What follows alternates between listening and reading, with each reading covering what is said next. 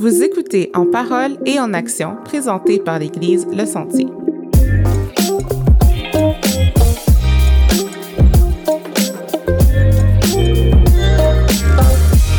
Bonjour tout le monde, j'espère que vous allez bien. Donc, bienvenue à un autre épisode d'En parole et en action. Euh, Aujourd'hui, on débute euh, le spécial femme, en fait. Ouais. Et euh, donc, pour l'occasion, j'ai avec moi Anne-Catherine pour co-animer. Bonjour. Ça va? oui, oui, toi? Oui. Euh, je suis pas mal excitée du sujet d'aujourd'hui. Mhm. Euh, c'est un sujet qui est quand même deep, qui peut être aussi sensible, Ouais, que vrai. je trouve que euh, c'est important de parler. On va Mhm. parler de la santé mentale. Mhm. En fait, du témoignage d'une jeune femme qui a passé à travers une dépression nerveuse. Puis, c'était vraiment intéressant de lui parler. Ouais. Euh, donc, effectivement, c'est un épisode sensible sur la santé mentale. Donc, je voudrais juste avertir les gens que si c'est euh, si ça pourrait, c'est quoi trigger, si ça pourrait déclencher quelque chose de négatif chez vous, de peut-être prendre votre temps à l'écouter. Euh, notre invitée a été super vulnérable et très ouverte. Encourageante aussi. encourageante. Donc, je vous l'encourage fortement à l'écouter. Alors, pour vous la présenter, Brunette, euh, elle a 27 ans. Elle est d'origine congolaise, mais elle a grandi à Montréal jusqu'à ses 15 ans. Puis ensuite, elle a déménagé à Ottawa. Donc, elle est ici depuis lors. Elle euh, travaille dans une compagnie de technologie et euh, elle est mariée depuis 2019.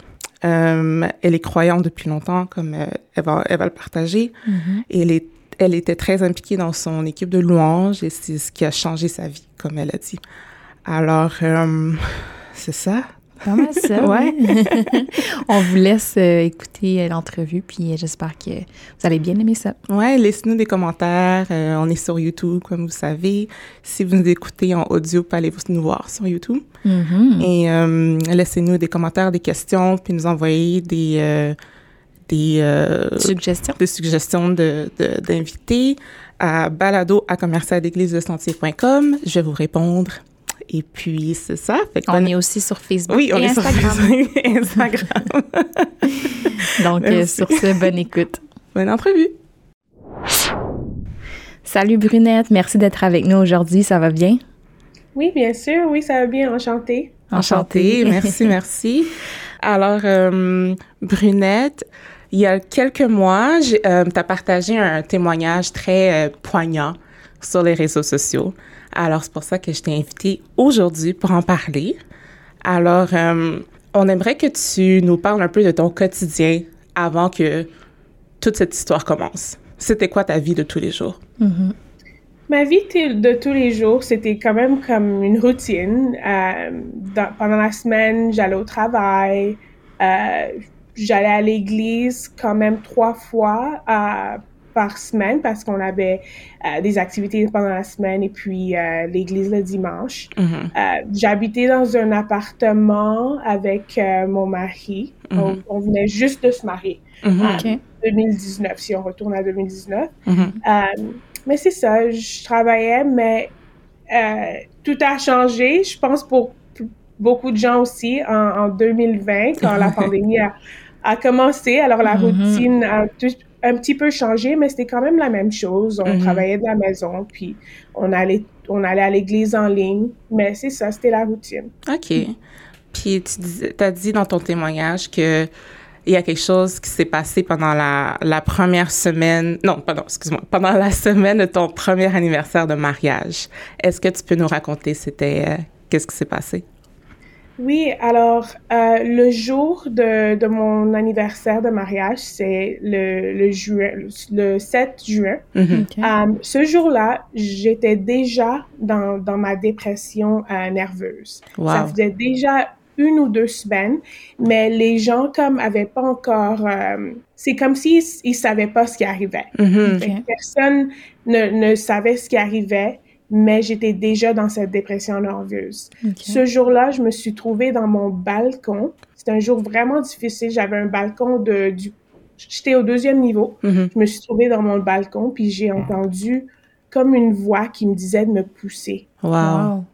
Là, j'ai appelé, euh, je pense j'ai appelé ma mère. J'ai dit, oh, oh mon Dieu, euh, il y a une voix qui, que qui me dit de me pousser. Mhm. Puis là, j'essayais de re-rentrer chez moi, puis je pouvais plus ouvrir la porte. OK. Mm. Fait que j'avais peur. J'étais en train de frapper sur la fenêtre parce que mon mari il dormait parce que pendant la dépression, je dormais pas. Mhm. OK. Puis lui, il restait, il restait Réveillé. avec moi. Mhm. Puis lui, il dormait. J'étais comme, oh non, non, s'il vous plaît, comme je veux rentrer chez moi, je veux rentrer dans la maison. Mhm.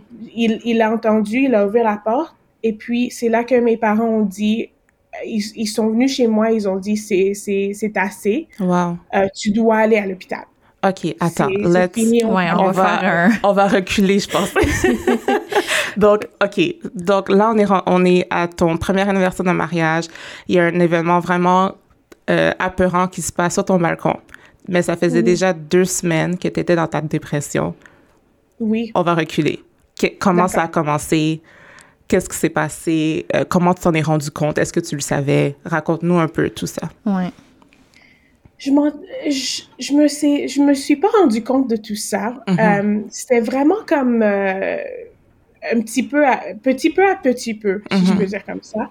Euh, il y avait beaucoup de choses qui arrivaient en même temps. Mhm. La pandémie était déjà, c'était nouveau, c'était vraiment difficile. Euh, dans ce temps-là, j'avais perdu mon job à cause de la, de la pandémie. Je me suis- on on s'était fait renvoyer Mhm. euh, par la compagnie que je travaillais pour. Mhm. Et puis, dans ce temps-là, j'avais trois oncles qui sont... Trois oncles qui...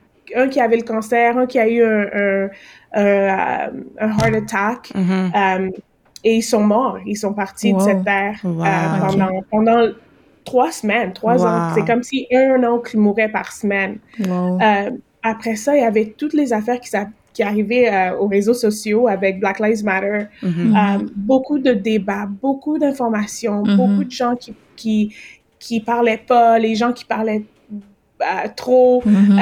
Les- les- à l'église, ils, ils savaient pas comment naviguer ça. Fait Mhm. parlaient, ils disaient rien, Mhm. ils, me- ils faisaient pas de statement, ils ont même pas dit Black Lives Matter. Mhm. Beaucoup de choses qui m'ont rendu euh, juste euh, dans un point que je pouvais plus dormir. Mhm. Ok. Je restais réveillée, puis j'avais beaucoup de pensées, beaucoup d'émotions. Je savais pas comment, euh, je savais pas comment naviguer tout ça. Alors, je suis restée réveillée. Ça a commencé comme ça. Je me Ok. restais réveillée pendant la nuit.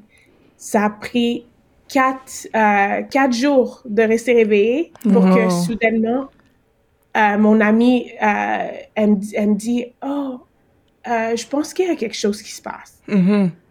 C'est- T'es plus la même. Elle me dit, t'es plus la même, je sais pas comment dire, mais il y a quelque chose qui se passe avec toi. Mhm. Mais je savais pas. Mhm. Les jours passent, je dors, je dors, je dors pas. Même pas une minute dans la nuit. Je dors pas, Wow. je mange moins. Wow. Et puis, ça, ça a commencé. C'est, j'ai juste remarqué ça quand on m'a amené à l'hôpital, mais ça avait déjà commencé de là. Wow. Fait que tu- Vas-y, Dina. J'allais juste demander si, est-ce que tu partageais à ton ami d'enfant que tu étais troublée, euh, que tu dormais pas? Est-ce que les gens étaient au courant, en fait, dans ton entourage? Euh, ma meilleure amie, elle était au courant. Elle, elle a remarqué parce que c'est une infirmière. On a fait la, la même cours d'infirmier. Et puis, euh, elle, a, elle a remarqué parce que je dormais pas, puis j'écrivais des choses que d'habitude, j'écrivais pas sur les réseaux sociaux. OK, Hmm. je comprends. Elle regardait tout ça, toutes mes posts, toutes mes, euh, mes histoires. Mhm. Elle se disait, Hum, il y a quelque chose qui... Il y a quelque chose qui va pas. Mhm. OK. Euh, et puis dans ce temps-là, j'avais déjà quitté l'église et elle savait comment cette expérience était troublant pour moi. Ouais. euh, parce que j'avais j'étais à cette église pendant cinq ans. Mhm. Euh, puis j'étais vraiment une personne qui était vraiment euh, dans j'étais comme dans la louange, j'étais Ouais. vraiment euh, comment on dit en français, je pense involved, Impliqué. Impliqué, ouais, c'est ça. impliquée dans l'église, oui. Et elle savait que c'était quelque chose d'important pour moi. Mhm. Puis elle savait que j'avais perdu mes oncles. Ouais. Puis elle se dit, elle, comme c'est comme si elle, elle mettait les pièces ensemble, Ouais, puis elle wow. se disait, il y a quelque chose. Je la connais trop, Ouais. il y a quelque chose qui va pas. OK. Wow. Fait qu'après euh, ce quatre jours-là très intense où est-ce que t'as pas dormi, euh, que tu mangeais pas beaucoup non plus, c'est là que euh, on te dit on t'apporte à l'hôpital? Après ces quatre jours-là, j'ai j'ai trois plus de jours que je dormais pas. OK. Et Une puis semaine, wow. euh, après ça, c'est quand euh, c'est vraiment, des fois, c'est difficile, je peux, si je peux être honnête, de me rappeler exactement. Parce que j'étais pas là, j'étais pas au contrôle. Alors, ça peut être plus de jours que j'ai pas dormi. Ouais. Mais je me rappelle peut-être une semaine, une semaine et demie avant qu'on m'a amené à l'hôpital. OK. Puis, c'est qui qui a pris euh, cette décision-là, finalement, de, de t'apporter à l'hôpital? C'était mes parents. C'était fini pour eux parce que mon, mon père, il avait comme... Euh, des fois, la mentalité africaine, pour être honnête, quand quelque chose comme ça arrive, il, dépend juste à, Jésus. Et hmm. puis, mon père, il disait, c'est Jésus qui va la sauver. Et puis, ma mère, ma mère est une infirmière et elle disait, non, il y a des, elle a besoin des soins euh, à l'hôpital. Ils sont vraiment comme tout le monde était entre, avait différentes opinions. Même mm-hmm. mes amis, ils me disaient, ils disaient à mes parents, non, on les, on l'amène à l'hôpital. Mon mari, culturellement, lui, c'est aussi Jésus va te sauver. On va prier puis ça va passer. Euh, ma mère a eu le, le, mot final. Elle, a dit non, on, on, amène ma fille à l'hôpital. quelque chose qui va. Comment te t'as pris tout ça, les différentes opinions des gens autour de toi, j'imagine qu'il y a eu des discussions qui auraient pu être conflictuelles. Comment tu l'as reçu à ce moment-là? Ça l'a-tu juste ajouté comme une charge de plus sur ce que tu vivais déjà? Oui, exactement. C'était comme si les gens m'attaquaient. Il y avait des gens que je me disais, je peux plus leur parler parce que ma tête me disait que c'était mes ennemis. Euh, mon, mon, mari était inclus là-dedans, quelques de mes amis, tout le monde qui voulait m'apporter à l'hôpital était un ennemi. Hmm. Je me sauvais de tout le monde, je parlais plus, je répondais plus à mes mon message. C'est vraiment euh, pas drôle, mais c'est bizarre parce que la seule personne que je me sentais vraiment bien avec, c'était ma petite sœur de, de 18 ans. Elle avait juste comme je la c'est pendant ma, ma dépression nerveuse, ma tête me disait que elle me rappelait de Jésus, la calmeté, comme la, la, comme elle était juste calme. Tout le monde était trop élevé pour moi. Il, criait, il se criait dessus. Elle, elle était juste calme avec mm. la situation. C'était la seule personne que je voulais parler. C'était la seule personne que je voulais être avec. Tout le monde, c'était un ennemi contre moi. C'est ça que mm-hmm. ma tête me disait. Puis est-ce qu'à ce, moment-là, tu avais encore... Est-ce que tu avais encore contrôle de tes, de tes pensées? Comment... Est-ce que tu étais encore toi-même? Comme, comment c'était pour toi? J'avais perdu le contrôle de mes, de, de mes pensées. Hmm. Les, les mots que je disais faisaient, pas, faisaient plus de sens. Comme, euh, j'avais beaucoup de visions comme, qui, qui semblaient vraiment réelles. Hmm. Euh, je restais comme rêver en écoutant de la musique, beaucoup de rap. Puis hmm. j'utilisais les mots de rap comme quand je parlais, c'était tout comme mélangé. Tout était mélangé. Et puis, j'avais des visions de quand j'étais enfant. Et puis, dans ce moment-là, c'était j'avais aussi des visions spirituelles.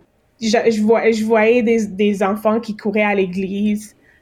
C'était vraiment beaucoup de choses. Hmm. C'était des fois, je pensais peut-être que Dieu me parle dans, dans tout ça. Je hmm. sais que c'est vraiment étrange, mais peut-être dans, dans une partie de tout ça, Dieu m'a parlé. Même, même aujourd'hui, je pense que c'est vrai.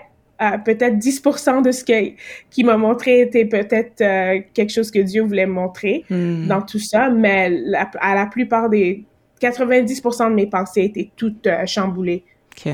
Wow. Mais justement, on voulait te poser si est-ce que tu sentais que Dieu, tu sais, malgré le fait que tu avais l'impression de perdre le, le, contrôle sur tes pensées, est-ce que tu sentais que Dieu était là? Mais de ce que tu viens de me dire, je, pense que tu disais quand même que Dieu réussissait à te parler au travers de tout ça. Est-ce que. Oui, je pense que Dieu était là depuis le début. Euh, des fois, c'est dur d'expliquer ça aux gens qui croient pas euh, à Dieu, mais mm. je serais pas là si ça serait pas de lui même à, à, l'hôpital, je chantais à chaque jour dans ma, dans ma chambre. Puis les gens euh, aux alentours, ils me disaient toujours, oh, tu chantes toujours, tu chantes à chaque jour, mais des fois, il faut, euh, il faut pas chanter, les gens essaient de dormir. Euh, mais ils me disaient, oh, mon Dieu, tu as tellement une belle voix, tu chantes toujours à chaque jour. C'est juste ça qui m'a vraiment aidé à m'en sortir. Alors, je sais que Dieu m'avait pas abandonné dans, dans, dans ce temps-là. Il m'a jamais abandonné, mais dans ce temps-là, je sentais vraiment sa présence, puis il voulait que je m'en sorte.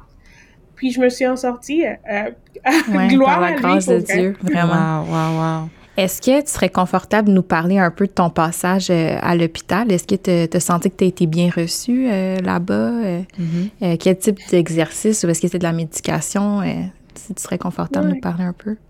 Oui, je suis confortable. Euh, L'hôpital, c'était une expérience quand même étrange.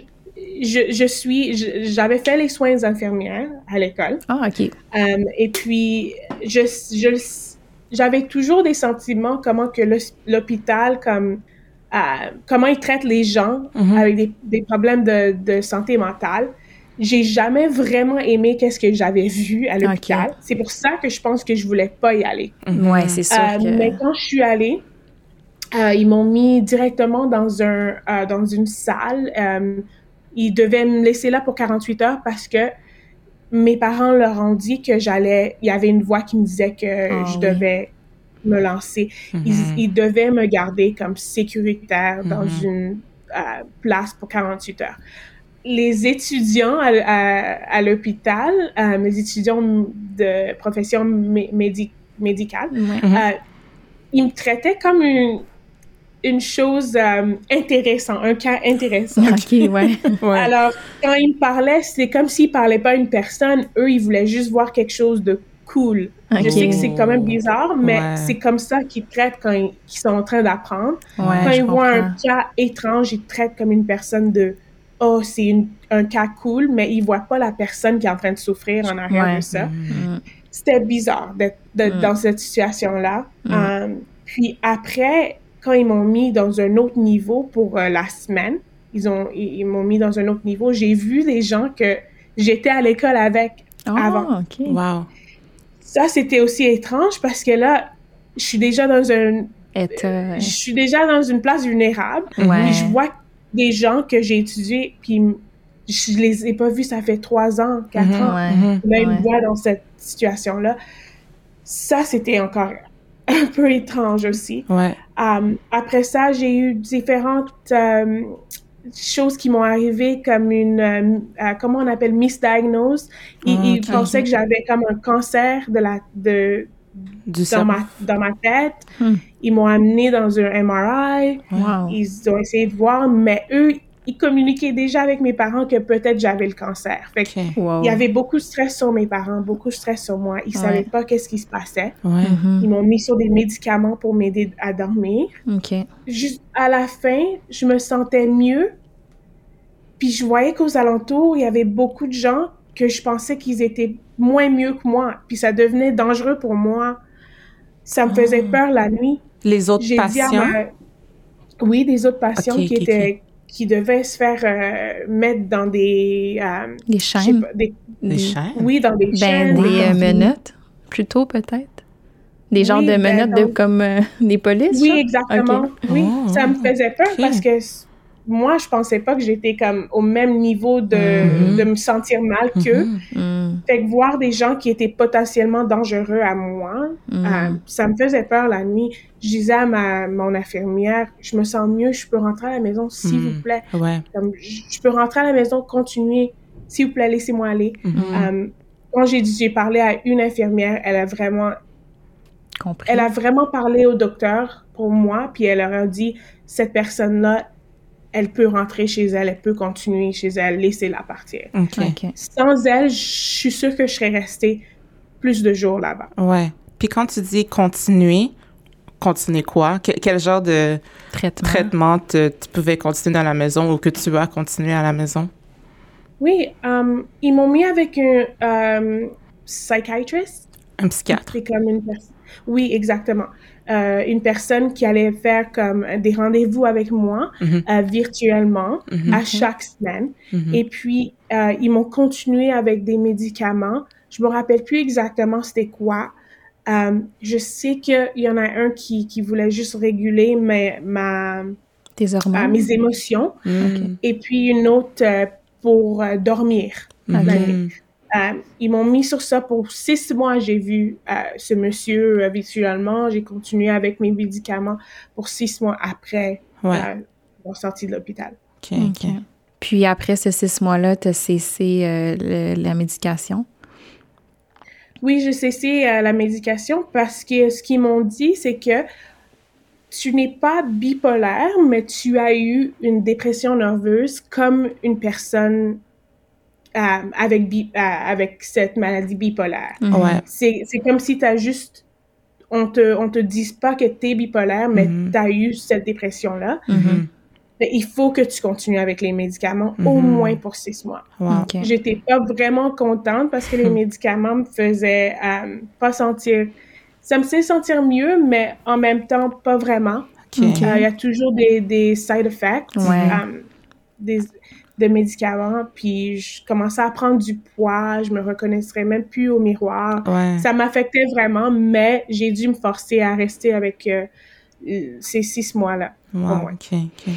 Fait que quand tu es retourné à la maison, euh, mis à part le traitement puis les rencontres là, que tu faisais puis la médication, est-ce qu'il y a des choses qui ont changé dans tes habitudes de vie après ton retour à la maison? Um, oui, um, j'allais plus à l'église. C'était vraiment euh, un temps étrange parce qu'on avait quitté avant. C'était Ouais. c'était un des problèmes de qui m'a apporté là, je pense. Um, j'allais plus à l'église. C'était vraiment difficile parce que c'était vraiment partie. Ça faisait vraiment partie de ma vie. Ouais. Um, je devais maintenant me trouver à une nouvelle église, euh, quelque chose à écouter en ligne. Mhm. Um, mais je- et puis j'avais plus de travail. Mm. Je, je travaillais plus euh, parce qu'on m'avait fait renvoyer. Mhm. Euh, alors, j'étais juste à la maison, puis je, je faisais rien, vraiment. Mhm. Mhm. Euh, J'essayais de sortir parce que c'était vraiment important, c'était recommandé de sortir, de marcher, de parler aux gens quand je me sentais pas bien. Mais il m'avait dit, après la dépression, tu vas avoir un temps que tu te sens vraiment low. Mhm. T'es comme, euh, t'as pas vraiment d'énergie, Mhm. puis il y a peut-être une tristesse qui va venir avec ça. Puis je l'ai senti, la tristesse, puis tout avait changé. J'avais plus de job, j'avais plus l'église. Ouais. Euh, c'était quand même difficile. Je restais à la maison, j'essayais de sortir, mais c'était difficile pour quand même longtemps après. Puis c'est sûr que la, la, la pandémie, le- les lockdowns, tout ça, ah, ça a dû tellement être difficile parce que personne pouvait se voir, là. Mm. Exactement. Mhm. J'avais juste comme mon, mon mari. euh, Ouais. Puis euh, des fois, mes amis venaient à ma porte, puis on se parlait, puis on sortait pour faire des marches parce Ouais. que tu pouvais faire des marches dans ce temps-là. Ouais. Mais c'était vraiment dur parce qu'il y avait plus, il y avait rien à faire de fun, même pas sortir à un restaurant, Mhm. manger, changer, aller voir un film. Mhm. Euh, alors, ça, la pandémie a vraiment, ça, je pense que ça a rendu la situation un petit peu pire. Ouais, Oui. c'est sûr, ouais. Oui, oui, c'est certain. Ça a eu un impact sur Ouais. Tout le monde.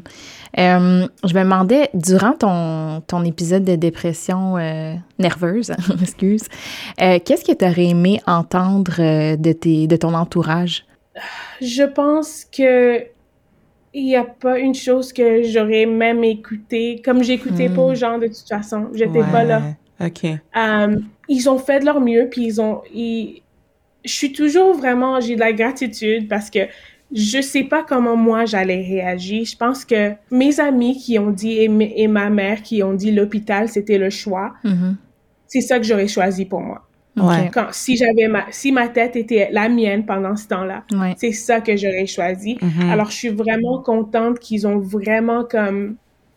Ils sont discutés, puis ils ont vraiment comme... euh, ils ont gardé cette opinion-là. Ouais. Parce que s'ils auraient dit, OK, on attend, on ne sait jamais ce qui serait arrivé. So, tout le monde a réagi d'une façon que c'était tellement nouveau à tout le monde. Ouais. Ouais. Personne dans nos entourages a eu une histoire comme ça. Mm. Personne. C'est tellement nouveau, je peux même pas blâmer les gens pour euh, les choses qu'ils ont dit. Euh, je suis vraiment d'une opinion que oui, Jésus peut te sauver, comme mon père disait, mais je suis aussi de l'opinion que les aides médicaux, c'est important, l'hôpital, c'est important. Mhm. Les deux ensemble, c'est la meilleure solution. Euh, tout le monde en fait de leur mieux, je pense. Mhm. Depuis que depuis que tu en as parlé publiquement sur les réseaux, j'imagine que les gens sont venus te voir avec des commentaires, avec des euh, des, des peut-être leurs propres témoignages. Est-ce qu'il y a est-ce qu'il y a quelque chose que les gens t'ont t'ont dit qui t'a vraiment touché ou peut-être que ce soit bon ou, ou mauvais. Est-ce que hum, qu'est-ce que tu as reçu comme euh, message? La plupart des messages, c'était vraiment comme merci, puis ça m'a Mhm. vraiment touchée parce que c'était comme si, à cause que j'ai parler, Mhm. ils se sentaient plus confortables Mhm. dans- de parler de leurs euh, de leurs problèmes. Et puis ça m'a choqué parce que il y avait beaucoup de gens qui, des gens que tu peut-être tu penses même pas, Ouais. qui ont eu des problèmes, Ouais. euh, étaient en train de m'envoyer des messages avec leur histoire. euh, puis merci, c'était vraiment comme une, une merci. Mhm. Puis je me suis dit, oh mon Dieu, mais pourquoi ils me disent merci? mais j'ai réalisé que des fois, comme quand tu parles sur les réseaux sociaux, tu, tu donnes ta voix à quelqu'un d'autre. Ouais. Puis ça leur donne comme. Ça leur donne un petit comme. euh, pas pouvoir, mais comme une libération de, de pouvoir comme raconter leur histoire. Ça leur fait sentir moins seuls. Je pense Mhm. que la, la solitude, c'est quelque chose que beaucoup de gens ont senti, surtout la- dans la pandémie. Ouais. Euh, ils se sont sentis seuls, les gens restaient chez eux, les gens n'avaient pas vraiment de, de famille aux alentours. Euh, J'étais vraiment chanceuse, mais je pense que les gens s'étaient vraiment sentis seuls. Alors, se sentir comme s'ils sont plus seuls parce que quelqu'un d'autre a aussi eu une, une expérience similaire que leur, Mhm. euh, ça m'a vraiment touchée de voir ça. Il y avait quelques, euh, peut-être juste comme une expérience que qui m'a touchée mauvaisement. Euh, C'était euh, un employeur d'avant qui qui comme doutait, euh, euh, Hmm. doutait que je serais capable de continuer euh, de faire un bon travail Ah, à cause de ce que- qui m'avait arrivé. Mais le, le truc avec moi, c'est que j'ai vraiment pris mon temps avant de repartir dans Mm. un travail. J'ai Ouais. pris six mois où je travaillais pas parce que je voulais euh, me sentir comme si j'étais prête. Ouais. Mais c'est ça avec le stigma de Mhm. euh, La santé mentale. la santé mentale. Les gens, c'est comme si des fois, comme comment ils te voient, ça change. Puis ils te voient comme je suis une personne fragile qui va craquer à, à, chaque minute. Mais c'est vraiment pas ça. Mhm. Euh, je suis une personne vraiment capable de continuer, puis de travailler fort, puis euh, d'accomplir beaucoup de choses. Ça, ça change pas ça, Mhm. cette partie de moi. Mais ça, c'est la seule chose négative que j'avais reçue. Je me suis, j'ai juste essayé d'expliquer, mais c'est tout ce que je peux faire. Je peux pas convaincre quelqu'un. C'est vrai. C'est correct. Ouais, ouais, ouais. Puis sinon, c'est c'est quoi qui t'avait motivé de, de le partager, en fait, ton histoire, parce que tu aurais pu le garder pour toi? C'est vrai. Quand je, je sens comme que mon cœur bat, je, je, me sens poussée, je me dis toujours c'est quelque chose comme que Dieu veut que je... Ah, J'ai tu- toujours cru, Dieu m'a toujours dit que ma voix, elle allait être utilisée. Puis je me, suis- je me suis toujours dit, oh, c'était ma voix euh, de, parce que je faisais la louange. Ouais, Ah, c'est sûrement parce que je chantais à l'église. Mhm. Mais je pense que c'est à cause de la vulnérabilité de pouvoir écrire des choses comme ça et de libérer les gens. Je pense que c'est ça qui, qui me disait.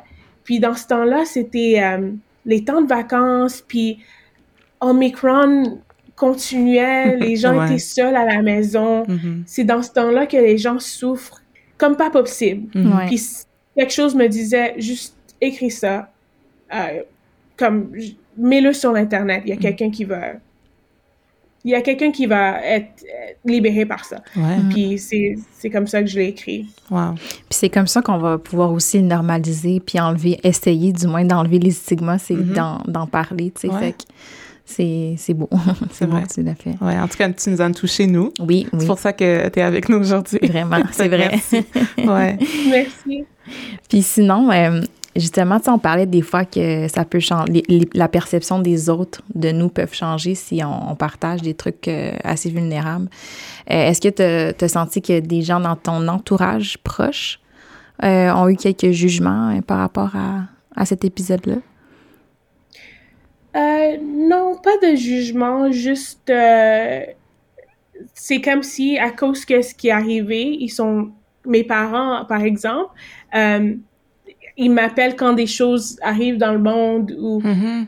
quand, quand une journée Mm. va pas bien pour moi, ils m'appellent juste pour checker, mais je sais que c'est vraiment à cause de ça. Ils sont comme un peu comme hyper alert. Je sais pas comment dire ça. C'est comme euh, ils veulent pas que ça m'arrive encore. Ouais, Et puis c'est ça. ça que j'ai vu avec les amis euh, aussi. À chaque fois qu'il y a quelque chose d'intense qui arrive dans le monde ou quelque chose Mhm. comme j'ai plus de messages, j'ai plus de textes. Ouais. Je pense pas que c'est une mauvaise chose Non. quand ça vient de des gens qui, qui t'ont vu dans cet état-là puis qui Ouais. veulent pas que ça t'arrive C'est encore. sûr. c'est comme si tu as une euh, accountability, Mhm. quelqu'un qui, qui fait sûr que tu continues Mhm. à faire tes exercices, tu continues à mettre tes... euh, à, à prendre du break sur euh, un petit post sur, social- sur les réseaux sociaux. Mhm. Ouais. Les gens qui continuent comme à t'encourager de prendre les, les étapes que tu as prises Mhm. pour te sentir mieux. Ouais. Je pense que c'est plus ça. Comme, euh, puis ça me dérange vraiment pas parce que c'est pas une place que je veux me retrouver dans cette... C'est pas une place que je veux retourner puis me retrouver dans, dans ça. Ouais. Alors, euh, j'apprécie ces messages-là. Je pense que tout le monde a besoin de ces messages-là dans la vie. Est-ce que ça va? Euh, Ouais. Est-ce qu'il y a quelque chose qui arrive? Est-ce que je peux prier pour toi pour quelque chose? Tout le monde a besoin de ça, pas juste Mhm. moi. Ouais, Ouais. J'apprécie vraiment ces choses-là. Ouais. Mm. So, um, vrai. écrivez à votre ami aujourd'hui pour, euh, pour voir si elle va bien. Faites votre check-in de la ça. semaine.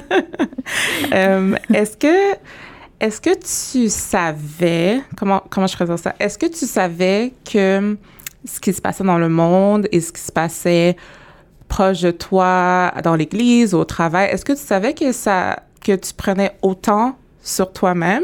Comme est-ce que tu savais que ça t'affectait autant que ça avant Black Lives Matter, avant la pandémie comme est-ce que ça a pris sur toi-même?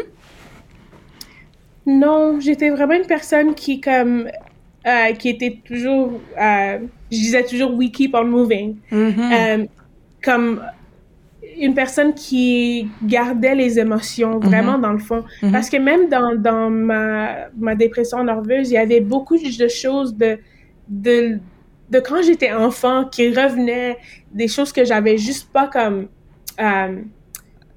comme j'avais pas process, Mhm. j'ai- j'ai- j'avais pas comme confronté, je pense, Mhm. Ouais. euh, les émotions qui, que je, Que tu- je mettais juste euh, dans mon cœur, puis je disais, on, on continue, on continue, Ouais. on continue, Ouais. on continue. J'ai juste pas pu continuer. Ouais. Mon corps a dit non, on continue pas. Euh, c'est ça qui arrive des fois quand tu continues, mais tu fais pas des check-in sur Ouais. toi-même. Mhm. Mhm. Euh, tu, tu te priorises pas Mhm. dans un dans le fond. Ah, puis tu penses aux autres personnes. Puis je pense que dans l'Église aussi, comment moi je je ah, je donnais à l'Église. Mhm. Ah, pas que c'est pas bien, mais c'est comme si je me priorisais pas dans tout ça. Mhm. Puis tout le monde était plus important que moi. Ouais. Tout le monde était plus important que mon mariage. Alors Ouais. je donnais aux gens, donnais aux gens. Mais il faut des fois s'arrêter puis se dire, ok, est-ce que je veux bien? Moi, est-ce que je me sens, je me sens bien?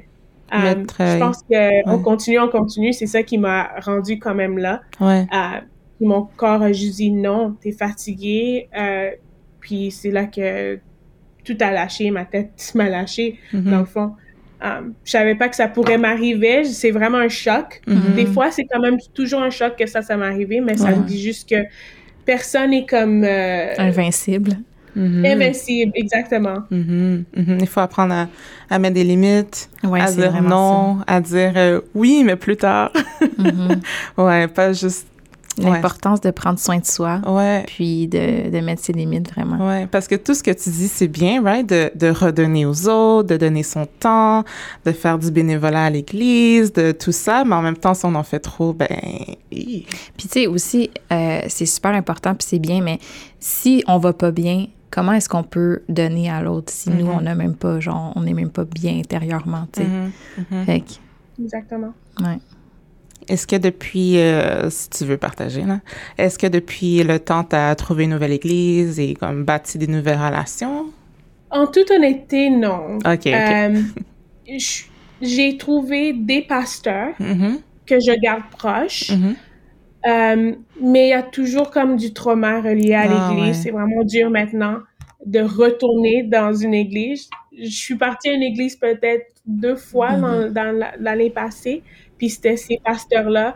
Ces pasteurs-là, c'était des gens qui étaient, avant qu'ils m'ont même rencontré, ils savaient mon histoire de qu'est-ce qui se passait Mhm. avec à l'hôpital parce qu'ils avaient un ami proche qui leur disait oh j'ai un ami à l'hôpital.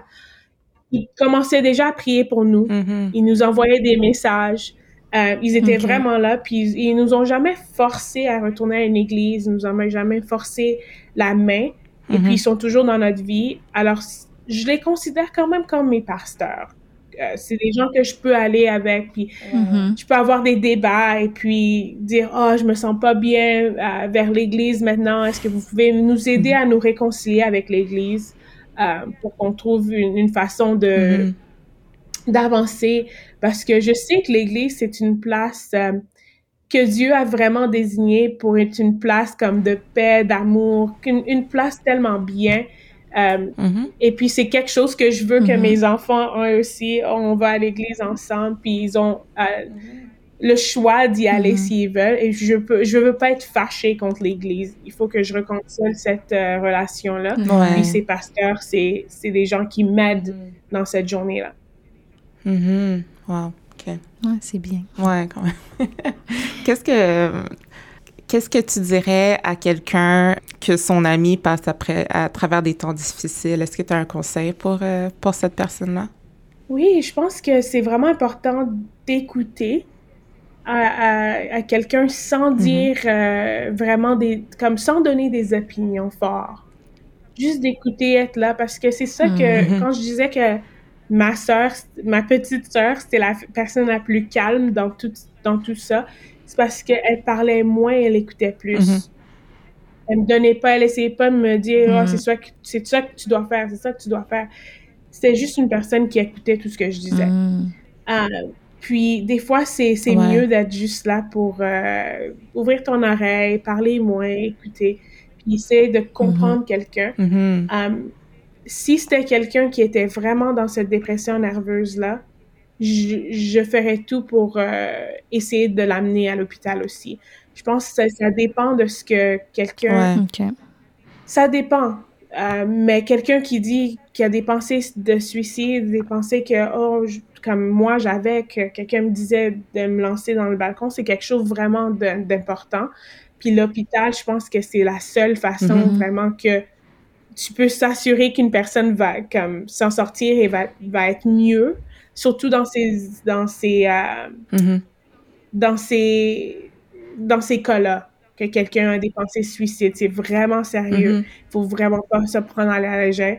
Ouais. Euh, mais si quelqu'un est, est juste en train d'avoir un, des mois qui sont quand même durs, juste soit là pour euh, écouter, puis euh, l'aider comme Mhm. j'aime ça quand, quand mes amis m'aidaient à faire les choses que j'aimais.